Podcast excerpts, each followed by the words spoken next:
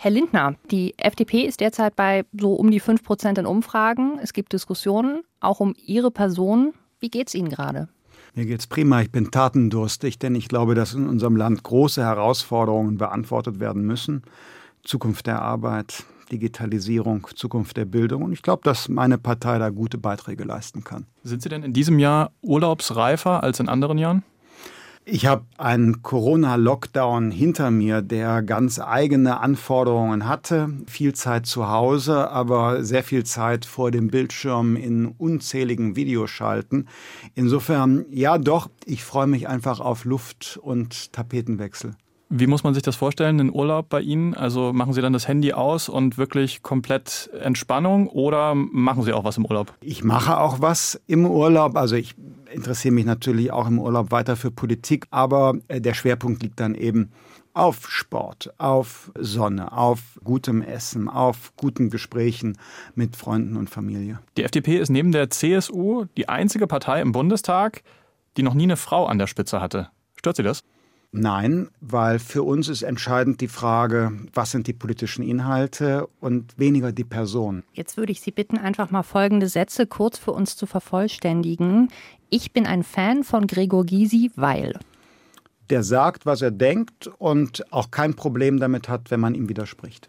Von Horst Seehofer kann man lernen, dass es manchmal klüger ist zu reden als zu schweigen. Und das netteste Kompliment, das ich, also Sie, mal als Politiker bekommen habe, ist, Sie sagen, was Sie denken. Andererseits sind Ihre Zustimmungswerte in der Bevölkerung aktuell nicht gerade hoch, kann man sagen. Beim ARD Deutschland-Trend zum Beispiel wird ja Zufriedenheit und Unzufriedenheit gemessen mit Politikern. Mit niemand anderem sind so viele Menschen unzufrieden wie mit Ihnen, nicht mal mit Jörg Morten von der AfD. Haben Sie da eine Erklärung für? Die Umfragen wechseln und wandeln. So ist das eben. Ich sage das, was ich denke und ich glaube, dass ganz gegenwärtig, auch wenn es nicht populär ist, wir durchaus die Verhältnismäßigkeit der Corona-Einschränkungen regelmäßig debattieren müssen, selbst wenn der Mehrheit der Deutschen das nicht gefällt.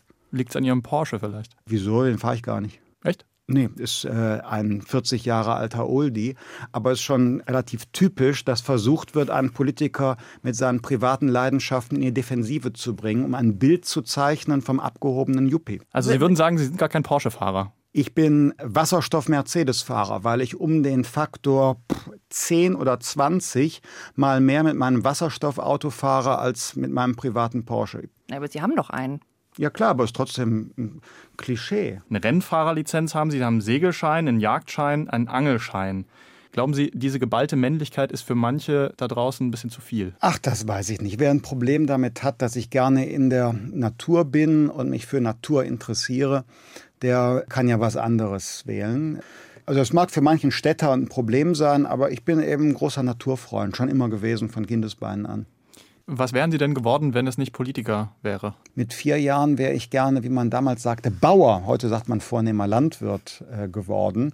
Später als Teenager wäre es eher vielleicht in die Richtung Technik oder Wissenschaft gegangen. Und es wurde dann Politik. Und wenn Sie sich heute noch mal für was ganz anderes entscheiden könnten? Ich liebe das, was ich tue. Das heißt, es gäbe gar keinen Grund für Sie aus der Politik auszuscheiden? Oder was wäre so ein Grund? Der, Abwahl. Herr Lindner, was möchten Sie denn im Bericht aus Berlin am Sonntagabend gerne gefragt werden? Also eine Frage, die ich mir wünsche, möchte ich nicht gestellt bekommen, weil ich bin der größte Freund des unabhängigen Qualitätsjournalismus. Und wenn es in Richtung der Hofberichterstattung ginge, also dann können wir unseren Sendeort noch nach Moskau verlegen, dann müssen wir uns nicht in Berlin treffen.